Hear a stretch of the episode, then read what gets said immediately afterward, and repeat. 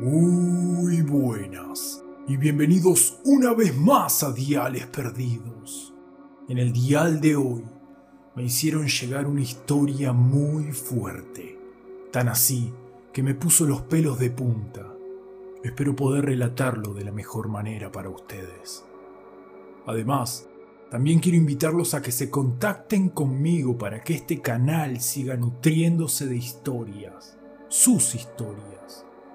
Lo pueden hacer a dialesperdidos.gmail.com o en Instagram me pueden encontrar como Diales Perdidos. Ahora sí, como siempre y en cada dial, les recuerdo que se ubiquen en su lugar favorito, con las luces apagadas, y no se olviden los auriculares. ¿Ya están listos? Entonces, comencemos.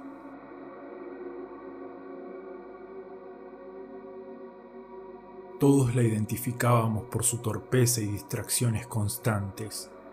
Era común escucharla gritar por un golpe de su cadera contra el escritorio o por el agua del mate derramada entre sus papeles. Siempre llegaba tarde. Era la última en aparecer y la última en irse. Siempre fue para mí una periodista brillante y dedicada, como impuntual. Ese martes 23 de agosto, la encontré desparramada sobre la PC, con su pelo enrulado, revuelto y desprolijo. Pensé que estaba dormida, porque siempre se quejaba de sus pocas horas de sueño. La miré y solté una pequeña risa Imaginé que se había caído de la cama para llegar temprano y no había soportado la puntualidad. Las horas de la mañana pasaron, se hicieron las diez. La tribu de la oficina de redacción ya estaba completa. Todos la habían visto dormir. Y estoy seguro que habían compartido el pensamiento sobre su irresponsabilidad constante. ¿A quién se le ocurriría dormir en la oficina, con la ministra ya en el despacho y lista para acribillar a su equipo de prensa. Si alguien era capaz, era ella.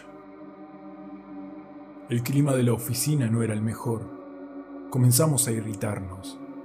Le soportábamos todas las manias, pero esa mañana, esa mañana era demasiado el abuso de su cara de piedra. Muy molesto me levanté de la silla y le sacudí los hombros. Despertate, che, dale, despertate. Por un segundo pensé que quizás no estaba dormida y había que agitarla más. Cuando la tomé del torso para dar la vuelta, descubrí lo peor. Descubrí una imagen que me acompañará por el resto de mi vida. Descubrí su cuello morado y con cortes de presión. Sus ojos estaban perdidos y las ojeras, las ojeras le tapaban los pómulos. Resulta ser que la tarde-noche anterior, mientras cumplía sus horas laborales, un compañero de la misma institución entró a su oficina para tomar un café. Ella lo recibió, le dijo que se quede cuanto quiera porque había llegado tarde y tenía que completar el tiempo. El café que le convidó su colega tenía algo raro y le dio sueño, más de lo normal. Y a poco empezó a desvanecerse estaba débil y sin reacción. Su visión, su visión se había tornado nublosa. Él la tomó desde atrás, primero con las manos. Ella no podía defenderse. Fue cuando agitó las piernas y enganchó el cable del mouse hasta el suelo. Después, él le rodeó el cuello con un alambre que había encontrado en el césped del patio y la apretó tanto que le dibujó una circunferencia de hematomas. Ella seguía sin poder defenderse y continuó apretando que le cortó la piel, hasta que hizo tanta fuerza que la dejó sin aire.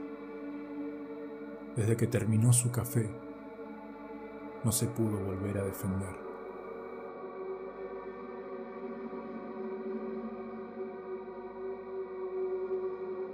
Pasó tiempo hasta que nos dieron la orden de volver a esa oficina. Es inevitable sentir escalofríos cada vez que veo su escritorio. En ocasiones, oculto entre charlas de oficina, clics, tipeo, la fotocopiadora, entre todo ese ruido, se oye, o creo oír, un grito. como cuando ella se chocaba la cadera con el escritorio. Muchas gracias por tomarte el tiempo de escuchar el capítulo de hoy. Espero que te haya gustado. No te olvides de suscribir. Te invito a que me sigas en Instagram a arroba diales perdidos y que visites el canal de YouTube. Muchas gracias una vez más y muy pronto te estaré contactando en otro Dial Perdido.